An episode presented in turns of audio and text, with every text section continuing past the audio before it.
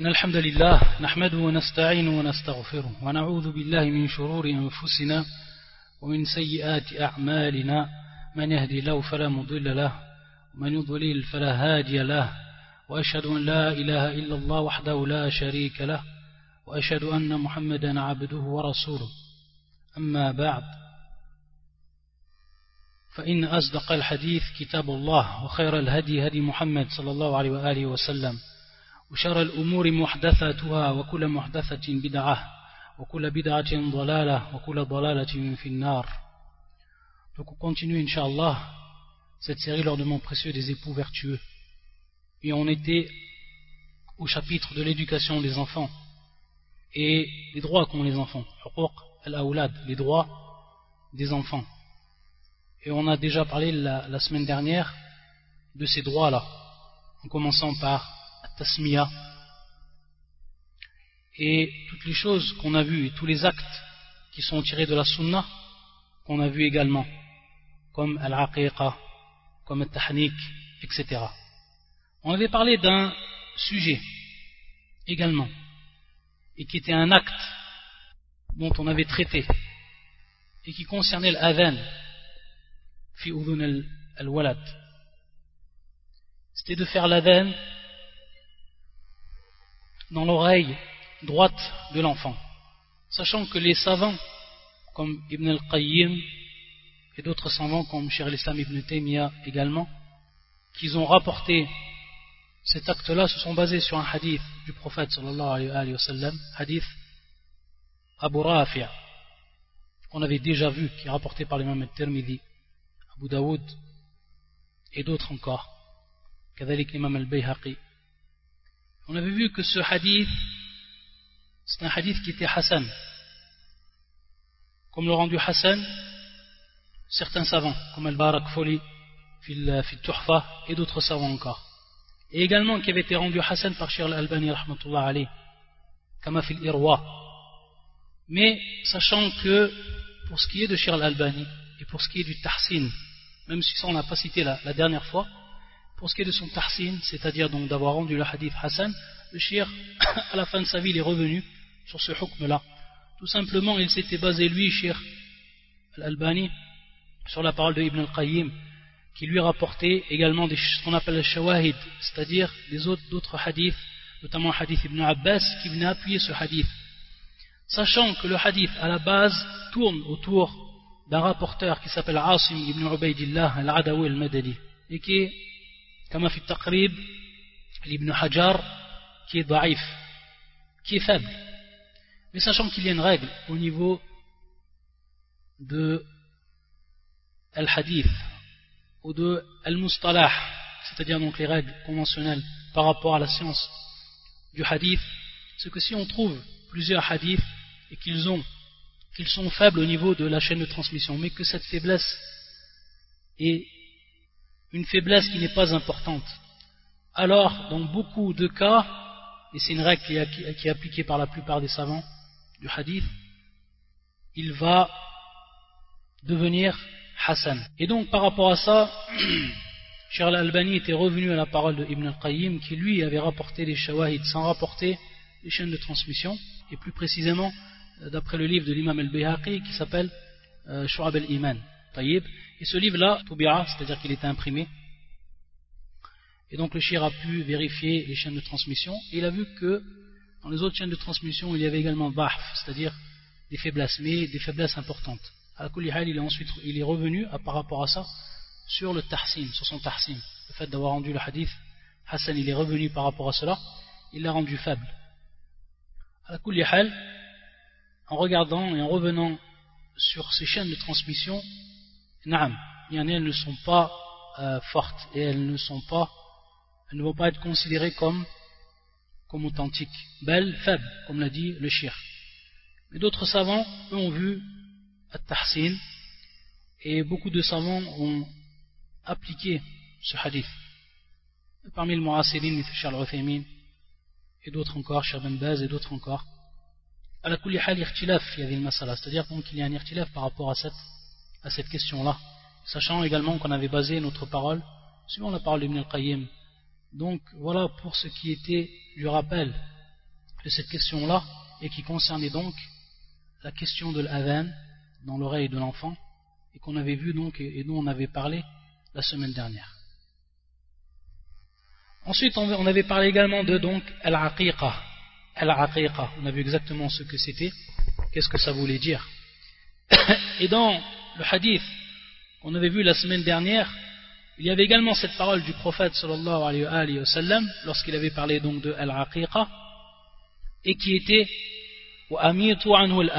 c'est-à-dire dissiper de lui le mal. Al-adha qui est donc le mal. Et qu'est-ce que voulait dire cette parole-là? Et qu'est-ce que ça représentait concrètement? C'était tout simplement haqq le fait de raser la tête du nouveau-né. Et donc de raser les cheveux qu'il a au moment de la naissance. Ça, c'est ce qu'on appelle haqq ras Et c'est ce qui est voulu par le prophète sallam lorsqu'il a dit Amitu anhu al-adha. Amitu anhu al-adha. Donc, dissiper de lui le mal. Donc il a considéré ses cheveux qui sont présents comme un mal, al-adha. Et donc, à partir de là, il a dit dans un autre hadith, le prophète sallallahu alayhi wa sallam, ou plutôt, il a ordonné Fatima, donc sa fille, de raser la tête de Al-Hassan lorsqu'il est né. Dans ce hadith qui est rapporté par l'imam Al-Hakim, ou Al-Tirmidhi, ou Al-Bayhaqi, également, et qui est un hadith authentifié par Cheikh Al-Albani et d'autres savants également. Où le prophète sallam, lorsqu'il est né donc Al-Hassan et qu'il a égorgé pour lui, c'est-à-dire donc deux moutons, il a, dit à Fatima donc sa fille, Ya Fatima, ihliqi ra'sa, wa tasaddaqi bi zinati sha'rih fiddatan, wa tasaddaqi bi zinati sha'rihi fiddatan. C'est-à-dire, il lui a donc dit à Fatima, ta'ala anha, de lui raser la tête, de lui raser donc ses cheveux, les cheveux de Al-Hassan. Et ensuite, de donner en aumône, bizina, bimarna al-wazn, de donner donc en aumône le poids de ces cheveux-là, et comment? C'est-à-dire en argent.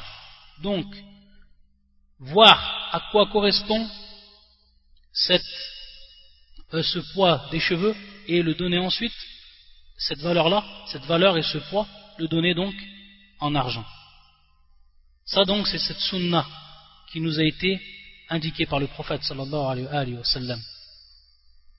Et la question qui va se poser ici, est-ce qu'on fait cela pour le garçon et est-ce que l'on fait pour la fille? Pour le garçon, c'est plus qu'évident. Mais pour la fille, c'est en réalité également évident. Pourquoi? Parce que le prophète sallallahu alayhi wa sallam dans le hadith, lorsqu'il a dit Amitu anhu al-adha. Al-adha, si c'est un mal, c'est un mal non seulement pour le garçon, mais c'est un mal également pour la fille.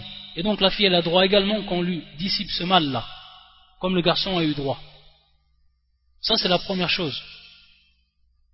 La deuxième chose également, et ça c'est une règle de façon générale au niveau de l'ahkam, au niveau des lois de la religion, c'est qu'il n'y a de différence entre l'homme et la femme, entre le mâle et la femelle, au niveau des lois religieuses, sauf avec une preuve qui va venir, une preuve prise du Coran ou de la Sunna, une preuve authentique, qui va venir nous spécifier qu'il y a une différence par rapport à cette loi entre l'homme et la femme. Sinon, on va revenir à la base et cette base-là qui nous est donnée par le prophète sallallahu alayhi wa sallam lui-même, dans un hadith, un hadith authentique, où le prophète sallallahu alayhi wa sallam dit إنما النساء شقائق الرجال بمعنى الشقائق بمعنى أمثالهم أمثالهم كما ذكر ذكر ذلك المناوي c'est-à-dire c'est leur semblable les femmes sont les semblables des hommes par rapport au ahkam par rapport donc aux lois de l'islam ce qui est obligé pour l'homme, c'est obligé pour la femme. Ce que la femme a droit, a de droit, l'homme il a de droit, etc. Taïb, sauf bien entendu ce que va venir préciser Shar, ce que va venir préciser la religion et qui va faire une distinction. Et bien entendu, cela repose sur des bases évidentes et des preuves tirées du Coran et de la Sunna. À partir de là, quelle est la preuve qu'il y a une différence pour ce qui est de cet acte-là entre le garçon et la fille? Où est la preuve? Et on voit bien que dans le hadith Amitu anhu al-adha, c'est de façon générale. Le, le prophète sallallahu alayhi wa sallam Le prophète sallallahu il, parle de l'enfant et cela de façon générale. Donc cette sunna est appliquée non seulement pour le garçon mais également pour la fille. Et lorsqu'on a parlé de al-aqiqa, al-nasika, on a vu également qu'il y avait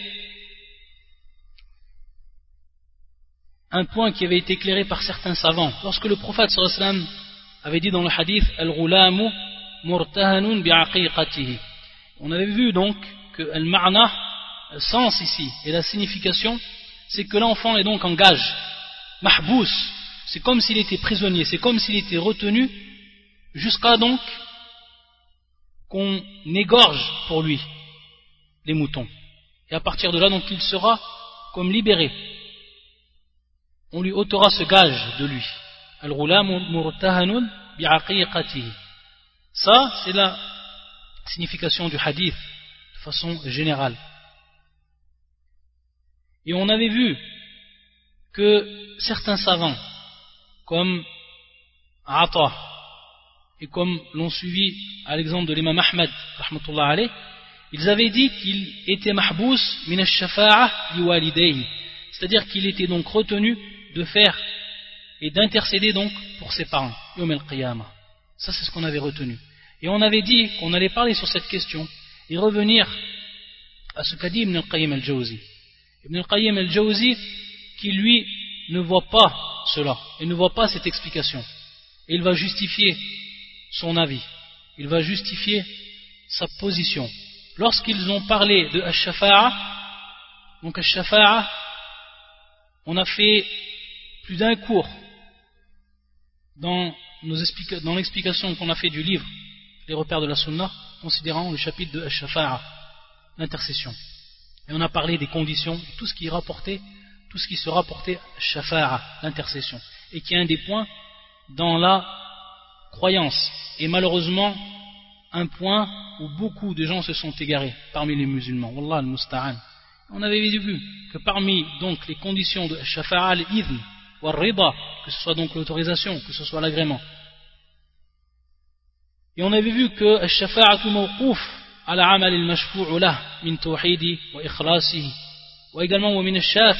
comme nous le rappelle Ibn al-Qayyim, c'est-à-dire que l'intercession va s'arrêter à ce qu'a fait comme acte celui pour qui on va intercéder par rapport à son tawhid, par rapport à son ikhlas envers Allah Azzawajal, par rapport à ses actes, etc.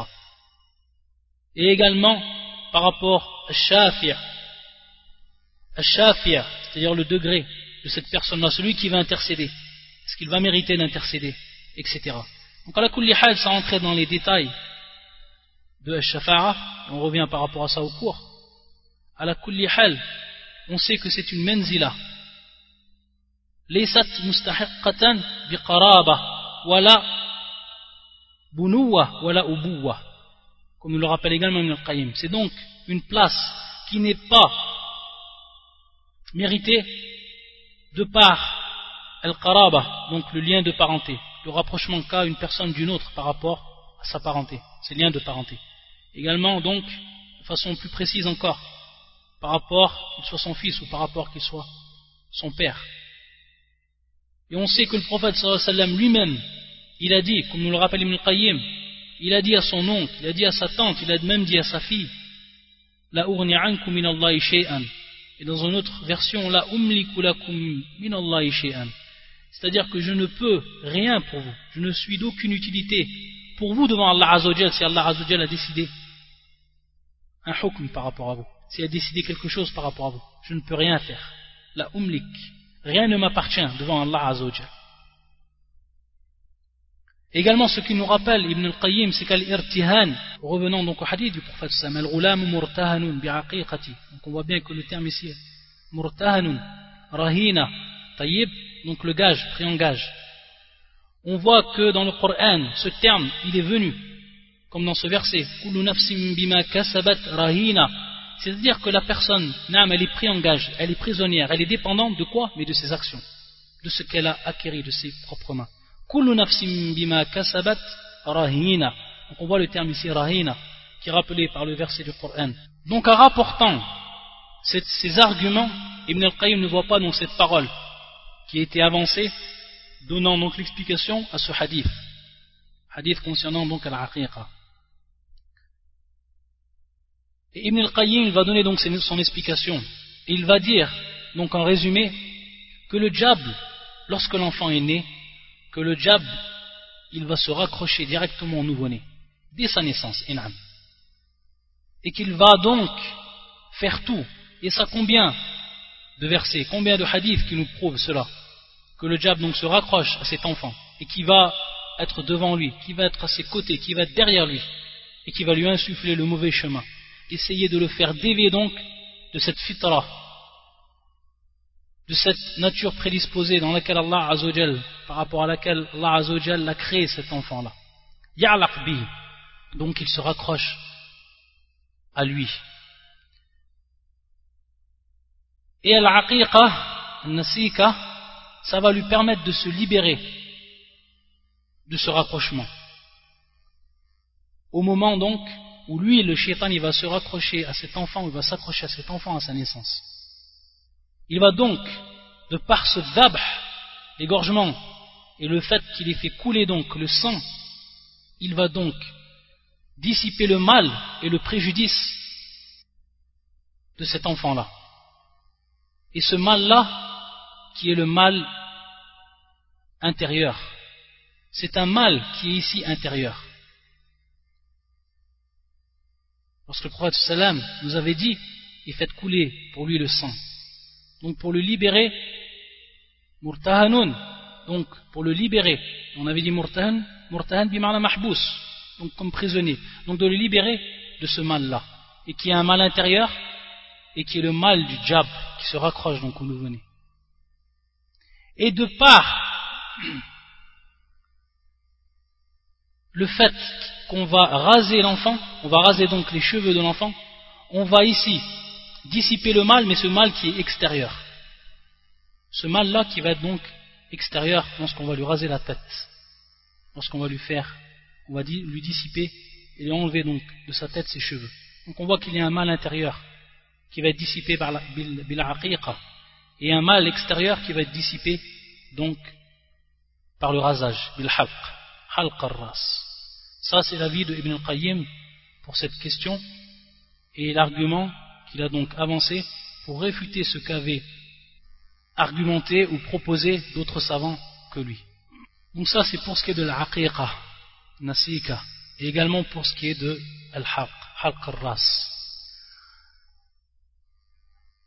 Un autre acte également que l'on fait lorsque l'enfant est né, lorsqu'il naît et lorsqu'il grandit, on va revenir par rapport au temps, c'est al-khitan, ce qu'on appelle al-khitan, et ce qu'on appelle donc, ce qu'on traduit la circoncision. La circoncision. Et avant cela, on voit que certains savants, comme l'imam Ata, ils voient de commencer bil avant même d'égorger. Donc d'abord de couper les cheveux de l'enfant, et ensuite égorger.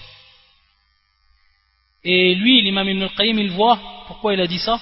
C'est peut-être pour donc différencier des manasik, manasik al-hajj, ce que l'on fait donc pendant le hajj, les rites du hajj.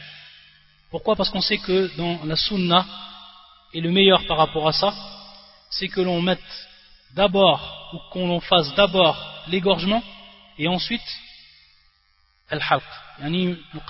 Al-nahr, c'est-à-dire qu'on va donc faire devancer l'égorgement par rapport donc à la, le rasage. Donc ça c'est, même si tout est permis de faire sans premier et sans deuxième, ou l'inverse, mais de la sunna, c'est de commencer d'abord bin nahar, donc de commencer par égorger. Et donc, lui, Ata, il a vu, il a donné donc cet avis pour ne pas, ou pour différencier donc cet acte-là que l'on fait durant le hajj. Et donc il voit, et c'est un ishtihad minhu, c'est un effort d'interprétation, qu'il voit qu'on commence d'abord bil avant même d'égorger, même s'il n'y a rien, rien qui est ici indiqué par la législation. On le rappelle à titre de faïda. Al-khitan, donc est la circoncision. A al-khitan mashroua. Mashroua. C'est-à-dire donc c'est quelque chose qui est légiféré dans la religion. Et on va même, voir la vie des savants par rapport à cela. Que ce soit pour les hommes et que ce soit également pour les femmes. Non, que ce soit également pour les femmes. On appelle al-khitan pour les hommes et les femmes, mais également, certains savants disent al-khav pour les femmes. Et donc les femmes également sont concernées par la circoncision.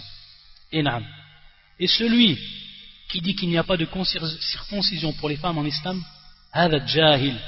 c'est un ignorant de la sunna du prophète sallallahu alayhi comme on va le voir, et comment on va appuyer ce que l'on apporte par des paroles, par des paroles du prophète sallallahu qui mettent en évidence de façon claire et nette que la circoncision des femmes, c'est bel et bien légiféré dans la religion. Mais on va voir son degré, c'est-à-dire on va voir donc quel est son statut, quel est son, son statut. Mais à la base, mashroua, comme l'ont précisé pratiquement tous les savants de l'islam. Et bien entendu, binisbati al-mashru'iyya, binisbati al-mashru'iyya, on revient à un hadith de Abi Huraira qui fait sahihain dans l'authentique de l'imam al-Bukhari et de l'imam muslim où le prophète sallam nous a rappelé al-fitratu khams nous a rappelé donc cinq choses de la fitra donc des caractéristiques de cette fitra même des choses qui sont à la tête donc de cette fitra à la tête de ces caractéristiques propres à la nature prédisposée, le fitra, la nature saine, le fitra. Et il a cité parmi ces choses-là le khitan. Il a cité parmi ces choses-là le khitan, ce qui prouve donc al mashru'iyya, la législation, et le caractère légitime de cet acte-là. Certains savants donc ont divergé à son statut. Est-ce que c'est obligatoire ou est-ce que c'est mustahab? Est-ce que c'est préférable ou est-ce que c'est une obligation? Sachant que ceux qui ont dit que c'était mustahab, c'est-à-dire préférable, ils sont revenus principalement à un hadith du prophète sallallahu alayhi wa sallam. Et ces savants sont Al-Hassan, également Abu Hanifa et certains parmi les Hanbalites, Bardul Hanabila, qui ont vu que c'était mustahab, Al-Khitan. Et ici on parle dans le cas des hommes. Ils sont rapportent un hadith de Ibn Abbas, mais un hadith qui n'est pas authentique, qui n'est pas authentique, qui a été rendu faible par Ibn al-Qayyim, d'autres savants, Shir al-Albani, d'autres savants encore, et qui est la parole suivante, al-khitan sunnah lir-rijal, makrumatun lin-nisa, al-khitan sunnatun lir-rijal, c'est-à-dire donc al-khitan, c'est une sunna pour les hommes. Makrumatun lin-nisa, également, on va s'apercevoir que c'est également, ici, préférable pour les femmes, mais à degré moindre, de par cette parole makrumatun lin-nisa. Dans un premier temps, les savants ont répondu à ceux qui ont dit que c'était obligatoire. Ils ont répondu que fichar, au niveau de la législation, un sunnah, ça veut vouloir, dire également ce qui est obligatoire, sachant que un sunnah, de manière générale, au niveau de la langue arabe, c'est tariqa, c'est-à-dire donc le chemin. Et ce chemin-là, qui est le chemin de la sunnah, il peut y avoir des choses qui sont obligatoires et des choses qui sont mustahab, c'est-à-dire surérogatoires. Donc pour les hommes, al-khitan ou sunnatun rijal. Donc on peut comprendre le hadith également comme cela. À c'est un hadith qui n'est pas authentique, donc on ne peut revenir sur lui. Et ceux qui ont dit que c'était obligatoire, comme l'imam al-Awza'i, l'imam Malik, l'imam al-Shafi'i, l'imam Ahmed, et donc la plupart des savants, même certains savants ont été plus loin pour prouver l'obligation et le degré obligatoire de al-khitan, donc de la circoncision, jusqu'à que l'imam Malik voyait qu'il n'était pas permis à un homme qui n'est pas circoncisé de prier comme imam. من لم يختتن لم تجوز إمامته إمامته ولم تقبل شهادته celui qui n'est pas donc circoncisé il n'est pas permis qu'il donc il prie comme en tant qu'imam et on n'accepte pas sa shahada, son témoignage. Jusqu'à ce point, l'imam Malik a été pour donc montrer l'importance qu'il donnait au caractère obligatoire et le degré du caractère obligatoire de cet acte-là. Sur quoi ils sont basés ces savants?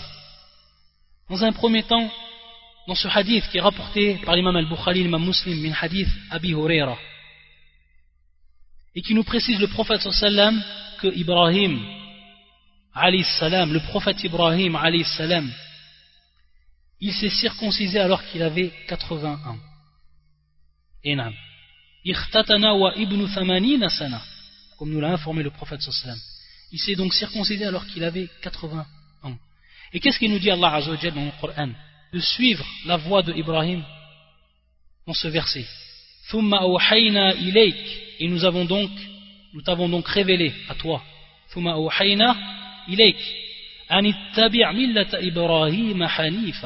De suivre donc, de suivre.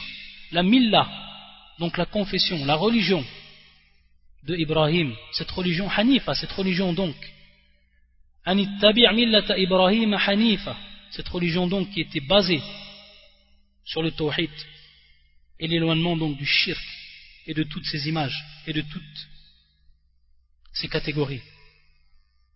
Donc Allah a ordonné au prophète sallallahu alayhi wa sallam et donc à toute sa, communauté de suivre cette voie-là, la voie d'Ibrahim. Et parmi bien entendu sa voie ici, al-irtitan, qu'il s'est circoncisé. Et également ils vont revenir de façon générale à que tous les musulmans, c'est-à-dire ils vont revenir en s'impuyant que durant le temps du prophète sallam, tous les musulmans se circoncisaient, même ceux qui rentraient dans l'islam, même ceux qui rentraient dans l'islam. Et on va revenir à un hadith, ici une hujja. Ça va donc être une preuve qui est forte pour argumenter le caractère obligatoire de cet acte-là, le khitan, dans le cas des hommes. Où le prophète sallallahu alayhi wa sallam a dit à un homme qui venait rentrer, de rentrer dans le dans l'islam.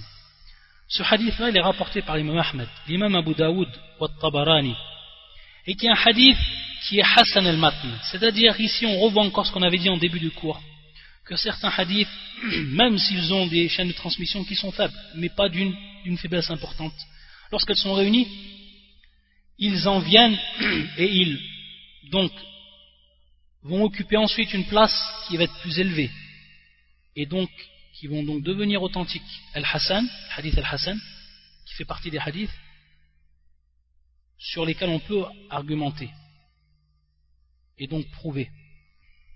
Et c'est le cas de ce hadith-là, où il y a eu beaucoup de hadiths qui vont dans ce sens et d'une chaîne de transmission également qui viennent appuyer cela, même si dans la plupart des cas on va trouver une faiblesse, une, faiblesse qui est pas très importante, ce qui fait que les muhaddithin, beaucoup de savants, comme c'est le cas de Shir al-Islam ibn Taymiyyah, et comme c'est le cas également de Shir al-Albani qui vont voir donc c'est un hadith qui est Hassan, et donc qu'on comprend en compte au niveau du din. Il a dit le prophète sallam avec une, à une personne qui venait de se, de se convertir, Al-qi anka al-kufr. C'est-à-dire donc, délaisse, ou plutôt enlève de toi les poils de la mécréance. Sha'ar al-kufr. Wachtatin. Wachtatin, et circoncis-toi. Et circoncis-toi. Donc il a voulu par là, le prophète sallallahu alayhi wa lui dire de délaisser dans, dans un premier temps donc ses poils. Et bien entendu en revenant donc à cette fitra. Et ensuite il lui a dit wachtatin. Donc un ordre ici, wachtatin. Et donc circoncis-toi. Il l'a dit donc le prophète sallam à une personne qui venait de se convertir. Donc ça c'est une preuve qui est très forte. Pour prouver que la personne qui se convertit à l'islam, elle devra se circonciser et ça de manière obligatoire. Et pour ce qui est de la femme, pour ce qui est de la femme, il faut savoir que la plupart des savants ont vu que pour ce qui était de la femme, pour ce qui était de la fille, c'était mustahab. C'était donc recommandé, c'était mustahab, mais non obligatoire. Sachant que certains savants, et une riwaya, c'est-à-dire une des versions de l'imam Ahmed, qui voyaient que c'était obligatoire. Mais une autre version de l'imam Ahmed, sachant qu'il avait plusieurs avis sur cette question-là, et c'est l'avis qui a été pris par le madhab, ou c'est mustahab. Ou c'est mustahab. Et c'est l'avis également de Shir al-Uthaymin parmi al-Mu'asirin qui voyaient donc que c'est mustahab. Et sur quoi ils vont revenir les savants? Pour prouver dans un premier temps, comme on l'a dit en début, au début de cette question-là, que la circoncision pour la femme c'est bel et bien de l'islam. Le prophète sallam, il nous parle d'un hukm. Un hukm qui est le fait que lorsque les, les deux parties de l'homme et de la femme se rencontrent, wajab al-rusl. Il faut obligatoirement donc se laver entièrement, faire el-rusl complet. On sait qu'au début de l'islam, l'homme, lorsqu'il avait un rapport avec sa femme, pour qu'il se lave en entier, qu'il soit obligé de se laver en entier, et que cela engendre donc le lavage complet, il fallait qu'il éjacule. S'il n'avait pas d'éjaculation, taïb, et qu'il stoppait donc son acte avec sa femme, alors à ce moment-là, il n'avait pas, il n'était pas obligatoire qu'il se lave. Et l'abolition de ce hukm-là, et l'islam est venu, par cette parole du prophète sallam, nous enseigner que simplement il suffit qu'il y ait un contact entre donc les deux parties, la personne soit obligée donc de se laver en entier. Et qu'est-ce qu'il a, quelle phrase et quel mot il a employé le prophète sallam? Il a dit dans ce hadith al-khitanan. Donc il a parlé ici du prophète de al-khitan. Al-khitanan, qui est donc les deux khitan.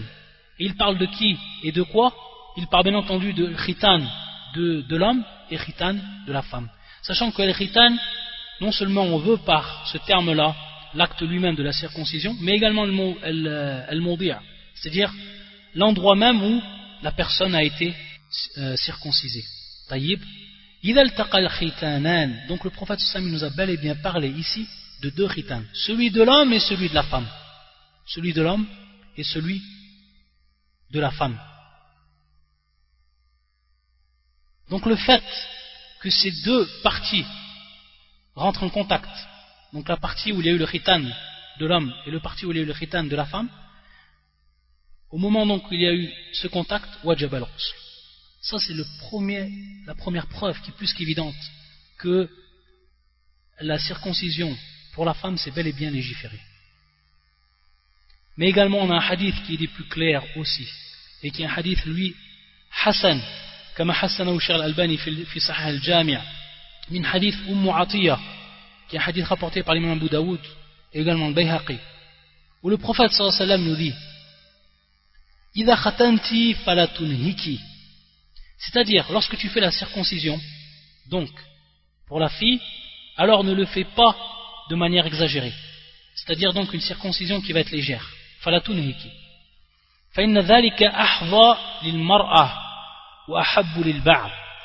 Ensuite, il nous donne il nous donne le prophète sallam la cause de cela. C'est-à-dire lorsqu'on fait la circoncision pour la fille, de le faire de manière légère. Et il nous dit c'est-à-dire par rapport à sa shahwa ça ne va pas couper complètement sa shahwa. Mais ça va donc lui laisser un désir. Ça va lui laisser donc une shahwa. Et ensuite, ensuite donc ça va être plus aimé pour qui? El qui est bien entendu le mari. Ça va être plus aimé pour son homme. Lorsque sa femme bien entendu a toujours cette shahwa. Qui lui reste donc cette shahwa. Et donc de par le khitan cette shahwa, elle a été diminuée. C'est pour ça que il est préférable, lorsqu'on fait la circoncision, de le faire pour une femme qui a une, grande shahwa. Et ça rentrait bien entendu dans les détails, à la hal, de le faire par rapport à cette femme. Mais, de le faire de manière légère, et donc de lui laisser toujours cette shahwa, de lui laisser donc une shahwa, pour qu'elle garde donc son désir à la femme, et pour qu'ensuite l'homme, également, il jouit de part, et qu'il préfère donc ce désir qu'à sa femme.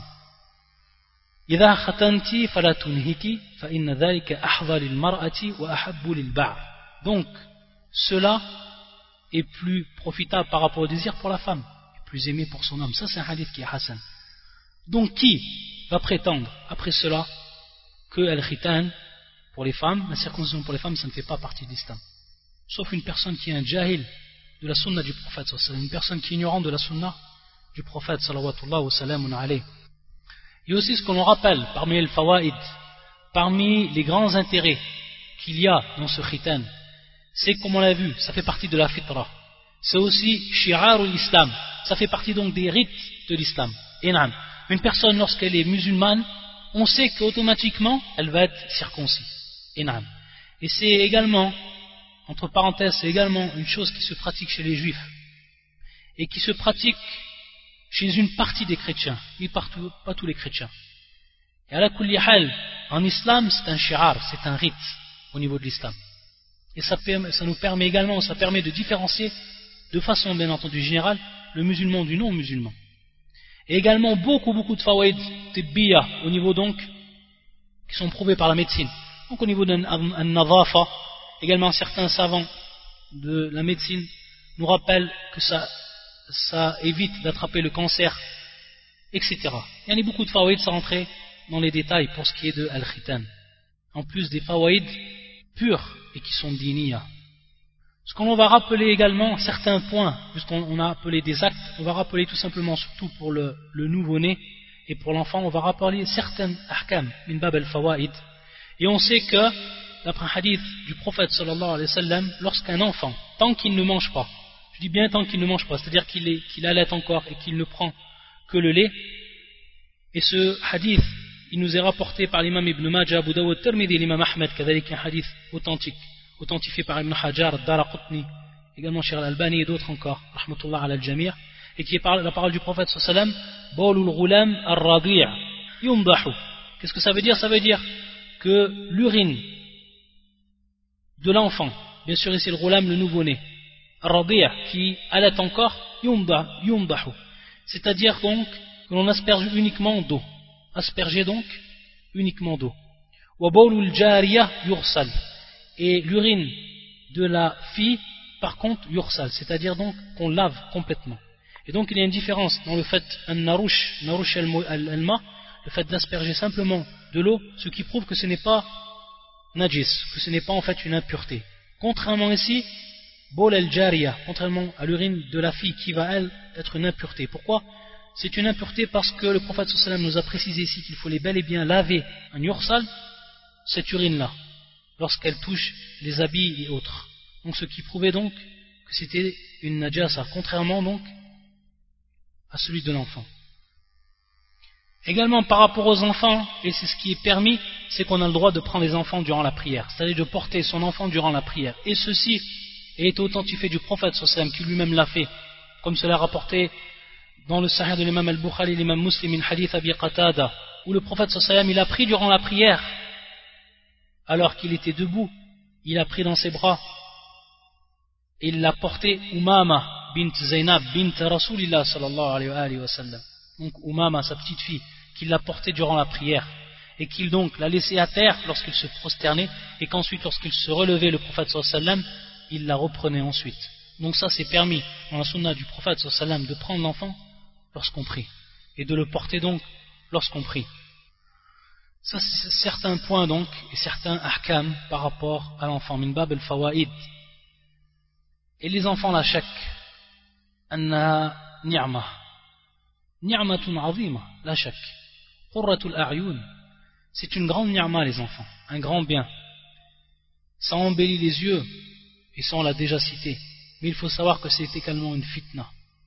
Les enfants, c'est également une fitna. Fitnatul awlad c'est également une fitna, donc une épreuve pour l'homme.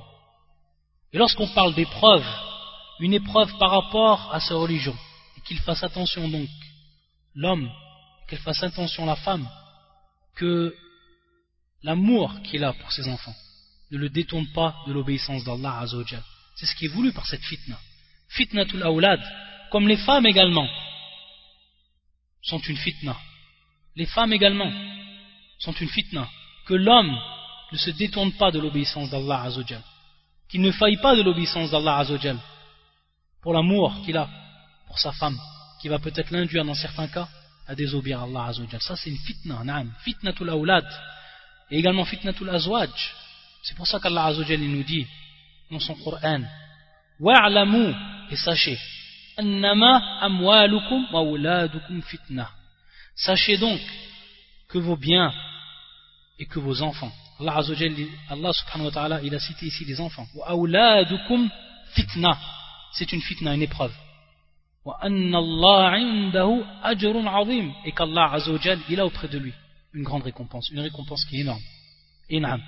C'est vers Allah Azzawajal qu'il faut chercher cette récompense et la satisfaction d'Allah Azzawajal. Et donc se méfier de cette fitna, de cette fitna des enfants. Également il nous dit, subhanahu wa ta'ala, Inna min azwajikum awladikum. Il y a donc parmi vos femmes et parmi vos enfants, adouwallakum, ceux donc qui vont être comme des ennemis pour vous. C'est-à-dire comme une fitna pour vous, comme des ennemis qui vont vous écarter du chemin d'Allah, qui vont vous écarter de la désobéissance. Fahvarouhum, donc prenez garde d'eux. In'am, prenez garde d'eux, que ce soit donc des femmes, que ce soit des enfants. Et le prophète sallallahu alayhi wa sallam, il nous cite dans cette parole, et qui est un hadith authentique, rapporté par l'imam al-Hakim, et l'imam al-Tabarani également, et qui est un hadith authentique, authentifié par Charles Albani, fi al-Jami'a, où le prophète sallallahu alayhi wa sallam, wa majbanatun, wa majhalatun, wa mahzanatun. Inna al-walada mabkhala. L'enfant, mabkhala, qu'est-ce que veut dire donc al-mabkhala C'est donc une source d'avarice. Mabkhala. Al-mabkhala qui vient donc du terme al-bukhl, une source d'avarice. C'est-à-dire que l'homme, à cause de son enfant, de peur qu'il y ait un manque par rapport au risque de son enfant, il ne va pas donner dans le chemin d'Allah Azzawajal. La yunfiq. Et qu'il ne va pas donner fils abilillah Azzawajal. Dans ce sens-là, inal walad mabkhal. Donc une source d'avarice par rapport à l'homme. Donc qu'il fasse attention.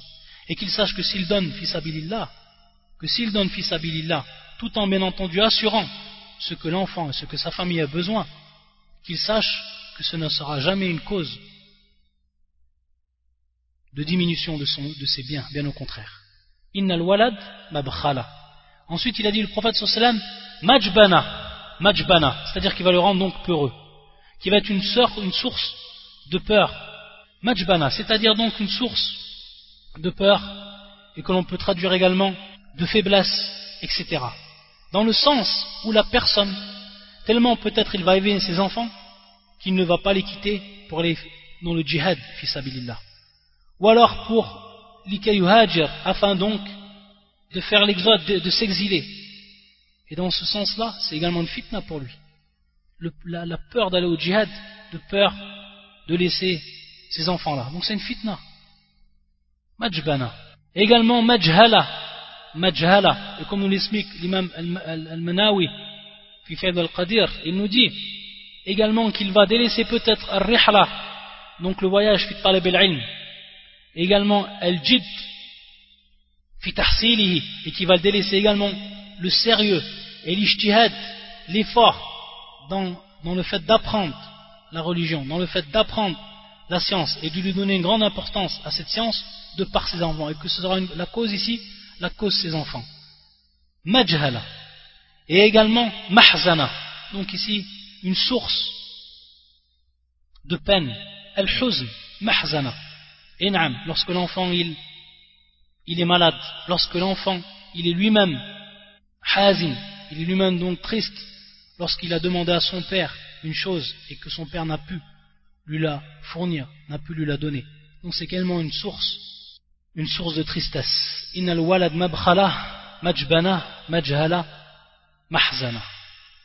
Donc ça, c'est une mise en garde, et que la personne sache que ces enfants-là peuvent être pour lui une fitna, et qu'il s'en méfie comme nous l'a dit, et comme nous l'a rendu obligatoire, comme nous l'a exhorté, Allah subhanahu wa ta'ala, fahvaruhum.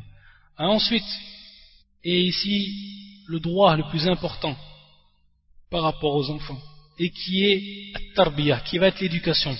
Là, on va rentrer dans le vif du sujet, et qui est tarbiya, l'éducation. Comment on va faire cette éducation? Par quoi on va commencer dans l'éducation? Quels sont les points importants à prendre en compte? Quelles sont les priorités dans l'éducation? El minhaj, quelle est donc la méthode qu'il faut utiliser par rapport aux enfants? Dans tous les domaines pour ensuite lui donner donc une éducation qui va être digne de ce nom, éducation islamique, une éducation suivant le Coran, suivant la sunna du prophète sallam et suivant donc cette méthode compris nos pieux prédécesseurs. Et ça, c'est ce qu'on fera et ce qu'on va détailler dans les prochains cours bi'idnillahi ta'ala.